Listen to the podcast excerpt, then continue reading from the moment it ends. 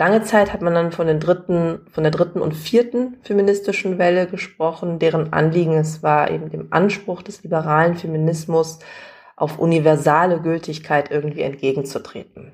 Also viele situierten oder kritisierten diese Art von Feminismus dann als Bewegung oder Selbstkonzept, in dessen Zentrum immer weiße und relativ privilegierte, gebildete Frauen stehen. Man hat quasi die Frau als Projektionsfläche genutzt, um zu sagen, das ist, das ist der wahre Islam. Ja, also dahin wollen wir wieder zurück. Das wiederum hatte eine Gegenreaktion ähm, äh, zufolge, nämlich dass jetzt Frauen gesagt haben, wir also ihr kommt jetzt, ihr, also ihr Fundamentalisten sozusagen kommt jetzt und legt die Quellen patriarchalisch aus. Jetzt kommen wir, nutzen die gleichen Quellen und zeigen euch aber, dass es eine ganz andere Lesart gibt.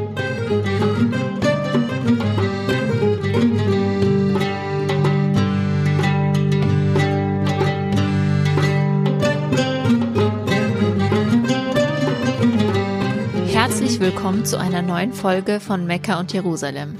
Wir melden uns zurück aus unserer etwas längeren Sommerpause und freuen uns mit euch auf die nächsten Folgen. Eine davon wird komplett auf Arabisch sein. Wer also irgendwann Islamwissenschaften oder Nahoststudien studiert hat, kann jetzt schon mal die Wörterbücher heraussuchen. In dieser Folge dreht sich alles um das Thema von Frauenbildern und Geschlechterrollen. Und keine Sorge, im Sinne der Geschlechtergerechtigkeit werden wir auch auf verschiedene Ideen von Männlichkeit eingehen. Beim Thema Frauenbilder werden die jüdische Gemeinschaft und die muslimische Gemeinschaft häufig zur Projektionsfläche. Einerseits bedecken sowohl jüdisch-orthodoxe als auch viele praktizierende muslimische Frauen häufig ihre Haare und werden damit aus der Perspektive des westlichen Feminismus zum klassischen Symbol für Unfreiheit und Unterdrückung. Andererseits werden jüdische und muslimische Frauen letztlich in der Tradition des europäischen Orientalismus häufig exotisiert oder erotisiert. Diese Tradition reicht letztlich von den Haremsfantasien des 19. Jahrhunderts über allerlei Bauchtanzkitsch bis hin zur westlichen Faszination für israelische Soldatinnen. Das Thema ist also nicht ganz einfach. Wie alle Kulturen des Mittelmeerraums sind die jüdische und die muslimische Gemeinschaft patriarchalisch geprägt. In der Synagoge und der Moschee sind die Geschlechter getrennt und sowohl das orthodoxe Judentum als auch der Islam haben fast ausschließlich Männer in religiösen Führungspositionen. Das strahlt natürlich auf weite Lebensbereiche aus, in der türkischen Geschichte gab es zum Beispiel bisher nur eine einzige Premierministerin. Und auch in Israel war Golda Meir bisher die einzige Frau an der Spitze des jüdischen Nationalstaats. Aber vielleicht unterscheidet sich das ja gar nicht so sehr von christlich geprägten Gesellschaften. Auch in der Geschichte der Bundesrepublik Deutschland gab es bisher mehr Bundeskanzler, die Helmut hießen, als Bundeskanzlerinnen. In dieser Folge geht es also erstens um religiöse Frauenbilder und zweitens um kulturelle Prägungen, häufig mit noch ganz anderen Einflüssen.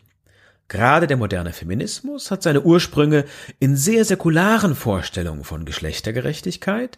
An jüdischen Stimmen herrscht dabei kein Mangel, ob jetzt Rosa Luxemburg, Bertha Pappenheim oder Judith Butler.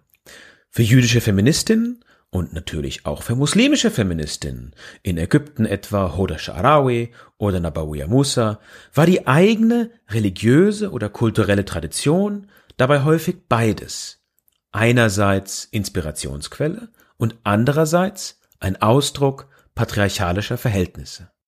Wir wollen in dieser Folge daher versuchen, uns von Klischees über die jüdische Frau an sich oder die muslimische Frau an sich zu lösen.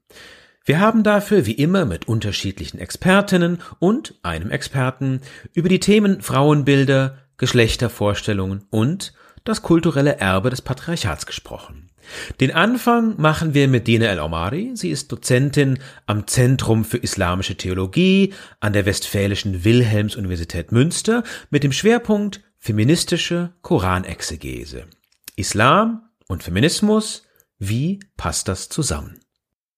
Also ähm, erstmal muss man äh, unterscheiden. Ähm, einmal, wenn wir vom islamischen Feminismus oder eigentlich besser sind islamische Feminismen spricht, dann ist das ja erstmal grundsätzlich eine politische Bewegung, Ähm, und das hat sich auch erstmal als politische Bewegung verstanden. Also wenn wir jetzt zum Beispiel auf Ägypten schauen, das ist ja sozusagen die Wiege des islamischen Feminismus Ende des ähm, 20, äh, 19, äh, äh, Anfang des 20. Jahrhunderts dort entstanden ähm, und auch mit den gleichen Wellenbewegungen, wie wir das eigentlich auch vom westlichen Feminismus kennen. Ähm, und das war hier wirklich ähm, das Anliegen, grundsätzlich etwas in der gesellschaftlichen Struktur, Struktur zu verändern. Und da waren zu dem Zeitpunkt religiöse Argumente eigentlich noch nicht so zentral. Also die tauchen immer mal wieder auf, also dass man dann allgemein mit, mit, mit Koran ähm, argumentiert zum Beispiel. Ähm, aber da zu dem Zeitpunkt, das waren ja keine Theologinnen und das betrifft natürlich auch das Bild der Frau, denn Frauen werden jetzt hier ähm, erneut eigentlich ähm, genommen, um sie als Projektionsfläche zu benutzen, um zu sagen, was ist jetzt der wahre Islam. Und das sollten sie möglichst nach außen auch repräsentieren, ähm, äh, möglichst eher sich auf ihre Rolle als Mutter wieder ähm, äh, besinnen, ähm, als diejenige, die die Kinder bekommt und die Kinder erzieht ähm, äh, und sich ähm, äußerlich auch je sage ich mal, je verhüllter sie war, desto tugendhafter war sie einfach. Und ähm, man hat quasi die Frau als Projektionsfläche genutzt, um zu sagen, das ist, das ist der wahre Islam. Ja, also dahin wollen wir wieder zurück. Das wiederum hatte eine Gegenreaktion ähm, äh, zur nämlich dass jetzt Frauen gesagt haben, wir also ihr kommt jetzt, ihr, also ihr Fundamentalisten sozusagen kommt jetzt und legt die Quellen patriarchalisch aus. Jetzt kommen wir, nutzen die gleichen Quellen und zeigen euch aber, dass es eine ganz andere Lesart gibt, nämlich den Koran geschlechtergerecht zu lesen. Sowohl feministische als auch fundamentalistische Auslegungen streiten also seit über 100 Jahren über die Frage, welche Geschlechterbilder aus dem Koran abgeleitet werden können. Aber gibt es dafür auch Vorbilder in der Vormoderne? Das heißt also weibliche Korangelehrte, die einen Einfluss auf eine moderne feministische Koraninterpretation haben? Die, äh, über Um Salama zum Beispiel ähm, es sogar Berichte gibt, dass sie mit dem Propheten gehadert hat, was die Auslegung des Korans, eines bestimmten Koranverses angeht. Also dass sie mir sogar mit dem Propheten darüber diskutiert hat, der ja selber den Koran verkündet hat, wie dann dieser Vers zu verstehen sei. Das finde ich persönlich sehr, sehr spannend. Auch finde ich sehr spannend, ähm, dass der Koran ähm, auch die Kritik von Frauen aufnimmt. Ja, also wenn er, wenn wir den Vers 33, 35 nehmen, ähm, wo explizit Männer und Frauen angesprochen werden und da wird dann eben ähm, also wird halt berichtet, also ob das jetzt wirklich dann so stattgefunden hat oder nicht, das wissen wir nicht genau. Es wird aber zumindest rezipiert, dass das so stattgefunden hat, nämlich dass um Salama sich beschwert haben soll, dass ähm, die Frauen äh, immer subsumiert werden sozusagen unter den Männern, aber sie möchten eben auch genau selber adressiert werden. Und damit kommen wir von dem Koran als dem islamischen Urtext zu seiner rechtlichen Anwendung, also im Falle von Geschlechterverhältnissen zum islamischen Familienrecht. Was ganz zentral natürlich sind, sind so Sachen für die ähm, Lebenspraxis vieler Frauen. Also das heißt, wie sieht das aus mit der Scheidung? Also es gibt zum Beispiel viele Frauen, ähm, äh, nicht viele, aber es gibt einige Frauen, die zum Beispiel in einer Ehe sind, wo sie ähm, Gewalt erfahren, sei es psychische, sei es physische, sie fühlen sich einfach nicht wohl, sie wollen sich trennen. Und dann ähm, kommen Gelehrte und sagen ihr, nein, der Mann muss sich von dir trennen, du kannst dich nicht von ihm trennen. Das ist ganz häufiges, häufiger Fall. Und dann die Frauen, die sich dann nicht trauen zu sagen, ich setze mich darüber hinweg, ähm, und ich trenne mich dennoch, weil ich mir das mit meinem Gottesbild gar nicht vereinbar ist, dass ich mich mit äh, von einem Mann nicht trennen kann, der mich gewaltvoll behandelt. Ähm, das ist ein großes Problem. Das Problem, äh, dass man eben mehr kommunizieren muss, dass natürlich auch durch die Auslegung sehr klar wird, dass Frauen sich genauso scheiden lassen können von den Männern wie die Männer von den Frauen. Das ist nur etwas, was sich eben durchgesetzt hat, auch im islamischen Recht. Einerseits gibt es also durchaus historische Vorbilder für eine feministische Koraninterpretation. Andererseits waren die Frauenbewegungen in der muslimischen Welt natürlich von westlichen Vorbildern beeinflusst. Wie können wir dieses Spannungsverhältnis verstehen? Der Impulsgeber letztendlich ähm, äh, im, im 20. Jahrhundert, also wann, wenn es uns dann nochmal äh, konkret dann betroffen hat, waren andere Bewegungen, aber es gab natürlich auch im, im, im, in der islamischen Geschichte viele, viele Zeiten, wo Frauen sehr wohl sehr gleichberechtigt auch waren, wenn sie eigene literarische Salons hatten, wo sie sich getroffen haben, auch ähm, Geschlechter gemischt und über Literatur diskutiert haben und so weiter und so fort. Also ähm, äh, und da gab's, da kann man nicht sagen, das war jetzt ein äußerer Impuls, sondern das war, ähm, hat sich einfach aus der jeweiligen Kultur her selbst heraus ergeben. Aber ähm, ich würde definitiv sagen, dass der Islam an sich dieses Potenzial in sich auf jeden Fall trägt, sonst könnten wir ja auch gar nicht argumentieren. Ähm, und der Koran auch. Nur ähm, für diese, für diese Welle, die uns jetzt bis heute begleitet, gab es natürlich auch äußere, ganz klar äußere Impulse, die das auch vorangetragen haben. Auch wenn es eine Bewegung gibt, die sich für eine feministische Koranauslegung engagiert, wird bis heute in der muslimischen Gemeinschaft das islamische Recht in erster Linie von Männern interpretiert. Und dasselbe gilt für die Tradition der Rechtsauslegung in der jüdischen Gemeinschaft. Gerade in Fragen des Familienrechts, also bei Streitfragen in Bezug auf das Erbe oder das Sorgerecht, kann es durchaus einen Unterschied machen, wie sich ein Gericht zusammensetzt. Wie geht also die jüdische Gemeinschaft mit dem Spannungsverhältnis von Rechtsauslegung und Geschlechterfragen um? Und gibt es einen jüdisch-orthodoxen Feminismus? Gesprochen haben wir über diese Fragen mit Hanna Zuberi. Sie ist promovierte Judaistin und Postdoktorandin am Institut für Islamwissenschaft an der Freien Universität Berlin. Interessiert hat uns vor allem die Frage, wie genau das jüdische Religionsgesetz, also die Halacha, das Geschlechterverhältnis beschreibt und welche Wandlungen wir hier in den letzten Jahrzehnten beobachten können.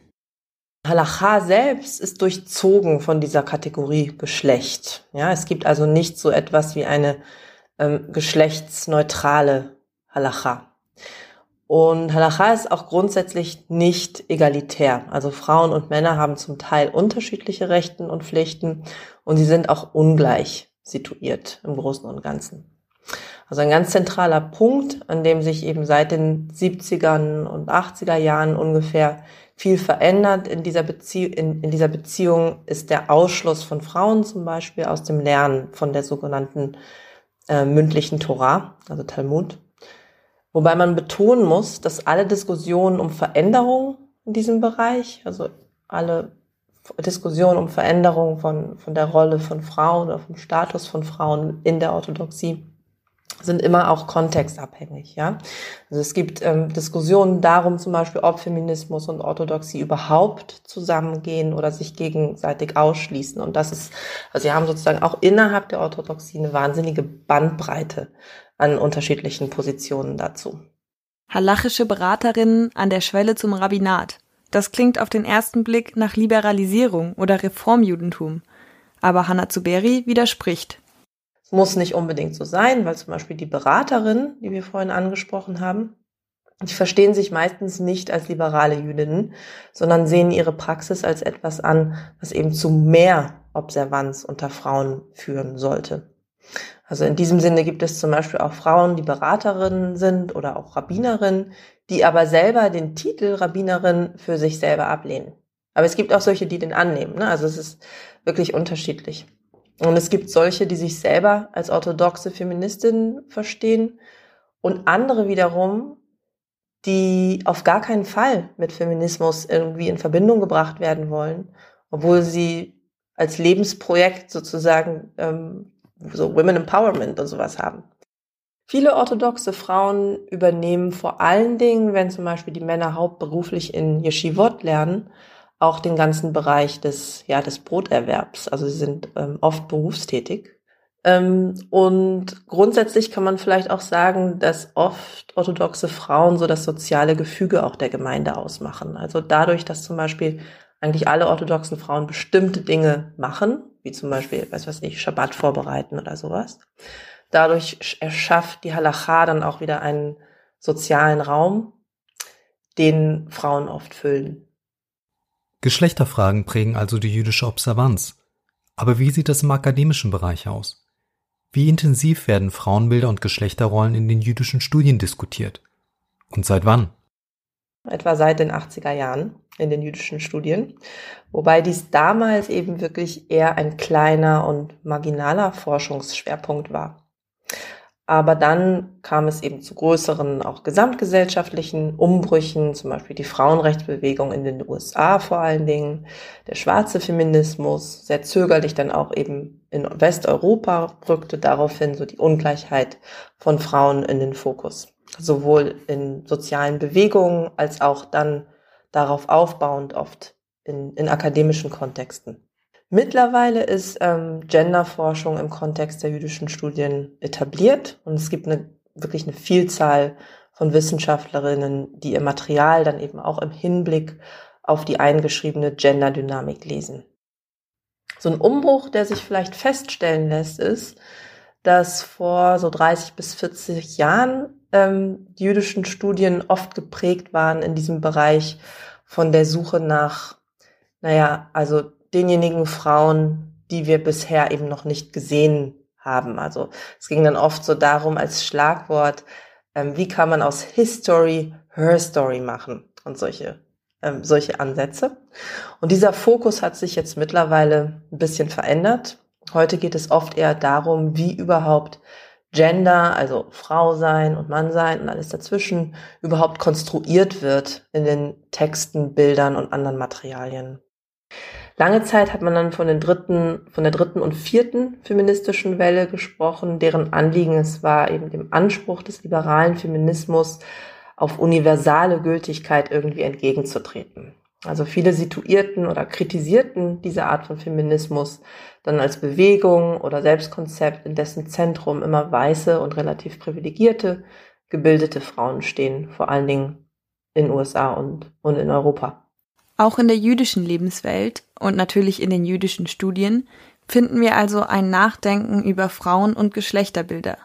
In den klassischen Quellen, also in der hebräischen Bibel und im Koran und der Hadith-Literatur, begegnen uns aber häufig eher patriarchalisch geprägte Vorstellungen von Familienkonstellationen. Ali Gandur, wissenschaftlicher Mitarbeiter am Zentrum für Islamische Theologie an der Universität Osnabrück, ordnet diese Bilder folgendermaßen ein. Also das patriarchale Bild, ähm, was wir im Koran oder in den Hadithen finden, ähm, finden wir auf jeden Fall in in den meisten Quellen der Vormoderne, ich würde sogar sagen auch in der in den Quellen der Moderne, dass die patriarchalen Strukturen äh, immer noch bestimmen, ähm, also wie wie die Geschlechterrollen äh, verstanden werden und wie das ähm, strukturiert wird in der in der Gesellschaft. Ähm, also ich würde sagen, dass dass diese Bilder, die wir jetzt im zeitgenössischen Islam äh, haben oder unter den äh, Musliminnen haben, schon ähm, ihr, ihr, ihren Ursprung in den, in den Quellen haben. Ähm, und wie gesagt, das, also ich, ich, ich gehe nicht davon aus, dass die Quellen die Ursache sind, sondern der Kontext, in, in welchem äh, diese Quellen überhaupt äh, entstanden sind. Ali Gandur differenziert dabei zwischen den Geschlechterbildern in den islamischen Quellen und den unterschiedlichen Geschlechtermodellen in muslimisch geprägten Gesellschaften. Geschlechtervorstellungen waren in den muslimisch geprägten Gesellschaften äh, zwar binär gedacht, das heißt in Mann und Frau gedacht, aber wir finden auch etwas dazwischen. Ne? Also ähm, wir haben auch Formen des dritten Geschlechtes in der, in der, in der muslimischen Tradition. Die Betonung von, von Mann und Frau als die einzigen äh, Geschlechter werden, wie gesagt, im, im Laufe des 19. Jahrhunderts und im 20. Jahrhundert noch äh, verfestigt werden. Ähm, die Diskussion über ein drittes Geschlecht ähm, hört man kaum noch. Ähm, und über diese Vielfalt an sexuellen Orientierungen oder die Vielfalt an Gendervorstellungen, die wir in manchen muslimisch geprägten Gesellschaften der Vormoderne fanden, äh, gingen langsam verloren. Moderne Nationalstaaten vereinheitlichen aber nicht nur die Vielfalt von Geschlechterrollen, sie neigen auch dazu, ethnische, religiöse oder in diesem Fall sexuelle Minderheiten auszublenden. Ganz egal, ob in Israel, der Türkei oder hier in Deutschland. Das gilt auch für die Darstellung und Sichtbarkeit von jüdischen und muslimischen Frauen. In medialen Darstellungen überwiegen häufig die Klischees und in vielen Redaktionen vermisst man jüdische oder muslimische Stimmen. Sharon Adler hat dies gestört. Sie ist Journalistin und Fotografin und hat deswegen 1999 das Frauen-Online-Magazin Aviva Berlin gegründet, das sich auf jüdische Themen spezialisiert. Aviva Berlin dient heute nicht nur als Magazin, sondern auch als Plattform für Projekte und arbeitet für mehr Sichtbarkeit marginalisierter Gruppen. Das Thema der Repräsentation von jüdischen und auch muslimischen Frauen spielt dabei eine zentrale Rolle, in Abgrenzung von dem, was Sharon Adler als weißen Feminismus beschreibt. Ja, wo fange ich jetzt an? Das ist ein riesendes, riesiges Thema. Es ist ein abendfüllendes Thema. Über das könnten wir jetzt auch wahrscheinlich sogar so mehrere Tage sprechen. Ähm, ich denke, da erst einmal, dass Jüdinnen in feministischen Diskursen im Prinzip auch unterrepräsentiert sind, weil die feministischen Diskurse meiner Meinung nach auch nach wie vor weiß konnotiert sind, weil Jüdinnen da nicht unbedingt vorkommen. Es wird also, wenn dann überhaupt über Jüdinnen gesprochen oder es wird dann auch ganz gerne gesagt, oh, wir brauchen aber hier noch eine Jüdin, also ungefähr eine Quotenjüdin. Welche jüdischen Perspektiven gibt es denn zum Beispiel zum Thema ähm, Abtreibung, Scheidung, Ehe, ähm, queer, ähm, ja, Bildung, Erziehung, ähm, viele, viele andere Themen, ähm, die jetzt ähm, tatsächlich auch aus, aus jüdischer Sicht beleuchtet werden könnten. Ähm, aber das Interesse, um das jetzt, sage ich mal, tiefer auch zu beleuchten, das fehlt mir meiner Meinung nach. Und das Problem ähm, beginnt ähm, äh, meiner Meinung nach äh, genau da, wo, Jüdisch, wo Jüdinnen sich in feministischen Kontexten als Jüdin outen. Outen in Anführungszeichen. Also wo, wo Jüdinnen sich in feministischen Kontexten als Jüdin sichtbar machen, machen sie sich gleichzeitig tatsächlich auch angreifbar. Sichtbarkeit kann also Angreifbarkeit bedeuten. Und für Sharon Adler haben es jüdische Feministinnen nicht immer leicht, in Deutschland die passenden AllianzpartnerInnen zu finden. Und das hat auch etwas äh, dann damit zu tun, warum Jüdinnen dann möglicherweise sich eher in innerjüdischen feministischen Diskursen äh, einbringen oder austauschen oder im Austausch mit Muslime Allianzen eingehen, aber nicht so sehr mit den weißen Frauen, weil es da eben auch über die ähm, gemeinsame Geschichte ähm, in Deutschland äh, noch meiner Meinung nach eben auch nicht diesen ähm, ausreichenden Austausch gegeben hat über die Shoah zum Beispiel, aber auch über die Frauenbewegung der 1968er Jahre, wo ähm, eine Auseinandersetzung der nichtjüdischen Frauen mit ihren eigenen äh, Familienbiografien im Prinzip aus blieb und dann äh, es eine Hemmschwelle oder auch äh, sichtbare Vorurteile gegenüber Jüdinnen gegeben hat. Also es äh, wurden äh, zum Beispiel Jüdinnen der Vorwurf gemacht, sie können ja gar keine Feministin sein. Das Judentum hätte ja schließlich das Patriarchat erfunden und solche schweren Dinge mehr. Aber das hat sich gehalten und das hat sich leider auch bis heute gehalten. Die Kritik an patriarchalen Vorstellungen wird also gerne auf religiöse und ethnische Minderheiten projiziert. Wobei man gerne vergisst, dass auch in der katholischen Kirche religiöse Führungsämter scheinbar ganz selbstverständlich nur an Männer vergeben werden. Angesichts ihrer gemeinsamen Ausgrenzung sieht Sharon Adler daher durchaus Potenzial für jüdisch-muslimische Allianzen von feministischen Positionen. Äh, ja, ich habe selber mal ähm, ein Projekt gemacht ähm, das ich Shalom Aleikum äh, genannt habe. Shalom Aleikum als Freundin hinzufügen. Äh, auch ein Frauenprojekt. Und zwar ähm, konzipiert habe ich das als Dialogprojekt und Fotoprojekt, ähm, als Austauschprojekt von jüdischen und muslimischen, muslimischen und jüdischen Frauen. Ich habe äh, jüdische und muslimische Frauen miteinander gematcht, immer paarweise und habe da zum Beispiel zwei Künstlerinnen miteinander in Austausch gebracht, zwei Akademikerinnen, zwei Wissenschaftlerinnen, die sich auch schon mal auf einem Kongress kennengelernt haben, aber so durch das Projekt jetzt einfach viel vertiefter austauschen konnten über gegenseitige Vorstellungen, über Vorurteile. Wie können wir die eigentlich überwinden? ähm, zwei Abiturientinnen, die vielleicht sonst nie miteinander geredet hätten. Das Projekt hätte ich auch äh, wahnsinnig gerne weitergeführt, ähm, aber es ist auf der Aviva Berlin kann man das auch immer noch nachlesen übrigens. Und das sind so viele kleine Initiativen, die zusammengenommen tatsächlich auch dazu führen können, äh, dass wir äh, diese Allianzen auch hegen und pflegen äh, sollten, denn das müssen wir tun. Wenn wir das nicht tun ähm, und ähm, so mehr oder weniger nebeneinander her leben als Minderheiten ähm, in der Mehrheitsgesellschaft, äh, dann wäre das eine vertane Chance. Eine Allianz der Minderheiten also, vielleicht mehr als nur eine schöne Idee. Aber wie sehen jüdische Geschlechterbilder in einem Kontext aus, in dem die jüdische Bevölkerung die Mehrheit bildet, also in Israel? Julie Grimmeisen arbeitet heute für das israelische Generalkonsulat in Süddeutschland. Sie hat promoviert über jüdisch-israelische Frauen und Geschlechterbilder.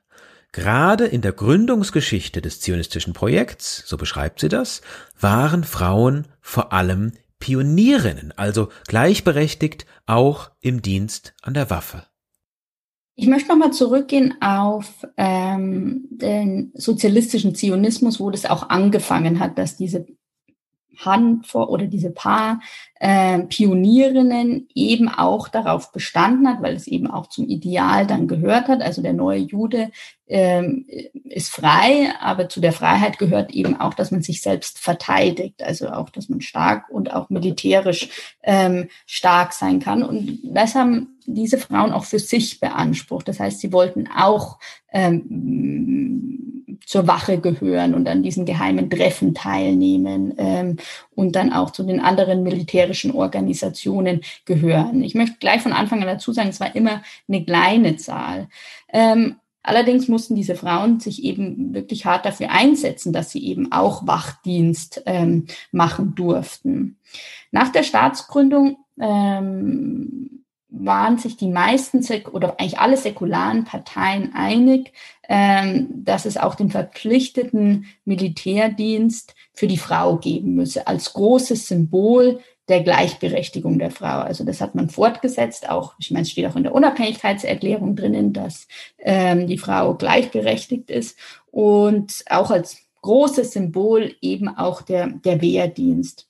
Allerdings hat man den dann inhaltlich ganz anders definiert. Ähm, und zwar haben Frauen ähm, in einem getrennten Frauenchor gedient und auch war ganz klar, dass sie keine, in keine Kampfeinheiten kommen. Das heißt, es wurde eigentlich festgelegt, dass sie als Hilfsarbeiterinnen in der Armee dienen, neben den kämpfenden Männern. Das heißt, es war eigentlich kein Dienst an der Waffe. Es gab natürlich eine Grundausbildung, wo man schon den Umgang mit der Waffe gelernt hat, aber äh, wenn es um die Umsetzung ging, standen Frauen neben der Waffe. Das hat sich in Israel erst über die letzten zwei Jahrzehnte geändert. Es gab 1995 eine Entscheidung des äh, israelischen Supreme Court durch die Klage einer jungen Soldatin, Alice Miller, hieß sie, äh, die gesagt hat, dass das gegen das Ideal der, äh, der Geschlechtergleichheit äh, ist, dass Frauen sich nicht mal dafür anmelden können, ähm, zu ähm, Kampfpiloten ausgebildet zu werden.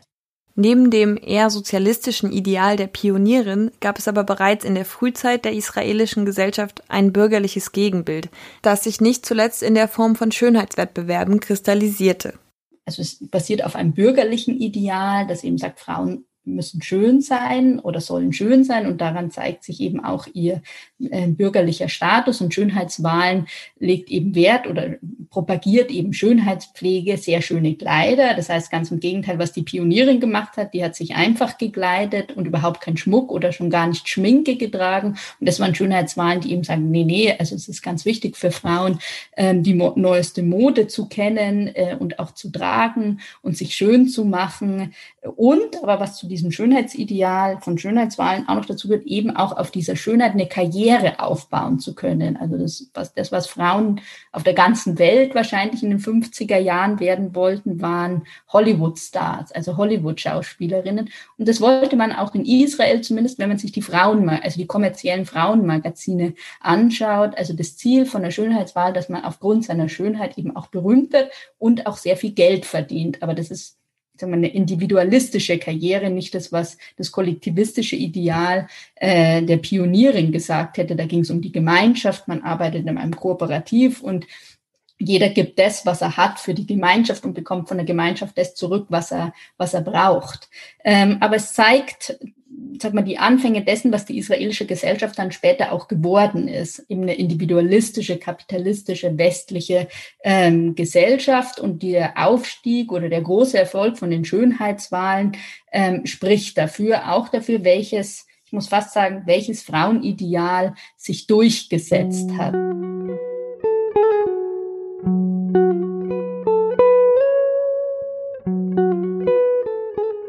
Frauenbilder werden also nicht nur von religiösen Texten geprägt, sondern auch von den gesellschaftlichen Umständen, von Prozessen der Staats- und Nationenbildung oder von Mehrheits-Minderheitsbeziehungen. Fast jede soziale oder religiöse Bewegung beansprucht dabei für sich, die Frau an sich entweder befreien oder beschützen zu wollen. Die Frauen selbst werden dabei nicht unbedingt gefragt.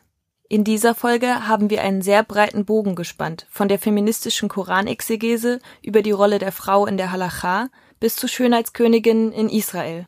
Diese Folge war genauso vielschichtig wie das Thema Frauen und Gender aus jüdischer und muslimischer Perspektive.